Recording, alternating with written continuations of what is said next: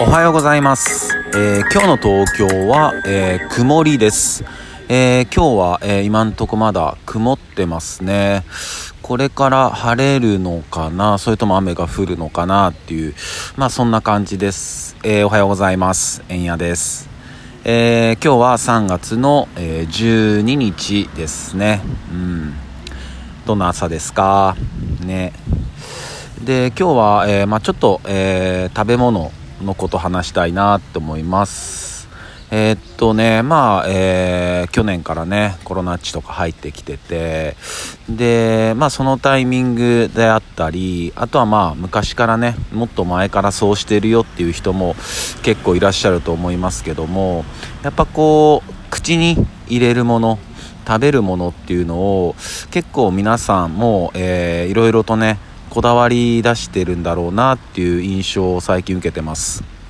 でやっぱり、えーまあいるに家に、えーいる時間が増えた分やっぱこうね、えー食事なんかもきっとね変わってきてると思うんですよね。でそれこそ、えーこの間のね、えゲストトークで、え出てくれた CBD ママの、えータカも言ってます言ってましたけど、まあ、その製品が、まあ、一体どういう人たちがえーどういう気持ちで、えーどういうものを使って、えー作ってるのかっていうそういうところまで、えまあ、自分は調べて、え納得のいったものを、え使用してるって話をしてました。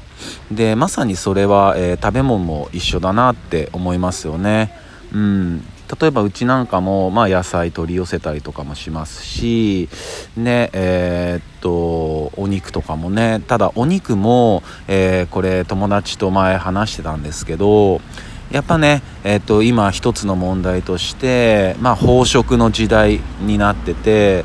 えーねこう本当にうんものすごく乱暴な言い方になってしまいますけども、まあ、食べられるためだけに、えー生まれてきてる、えーそういう動物たちの命がたくさんあるわけですよね。うん、でそこでやっぱりすごくストレスを受けながら、えー育ったお肉を食べるとやっぱりどうしても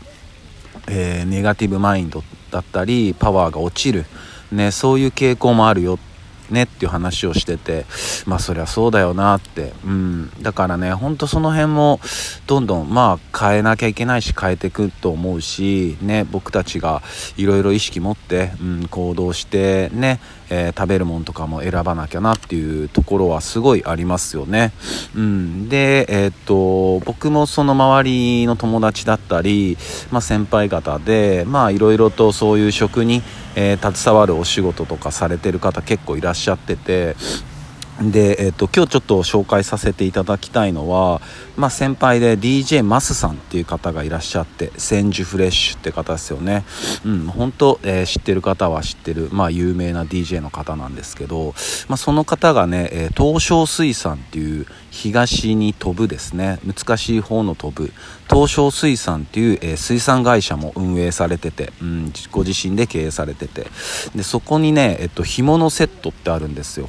うん、A セット B セットってあって。でえーっと前に僕 B セットを頼んだ時にいやむちゃくちゃ美味しくて。で B セットの中身は、まあ、サンマが2尾。でアジが2尾。ホッケが2尾。うん、もうほんとすごい大きいんですよね。肉厚で,、うん、ですごく美味しくて。でまたね、えーこの間次は A セットを頼んだんですよね、うん、じゃあさっき届いて、うん、開けてみたらね、えっと、鮭が2つに鮭が2つサバが2つあとイカの一夜干しが2つ。でイカの一夜干しとかむちゃくちゃ大きいんですよね、うん、もう今から楽しみだなと思ってて。うん。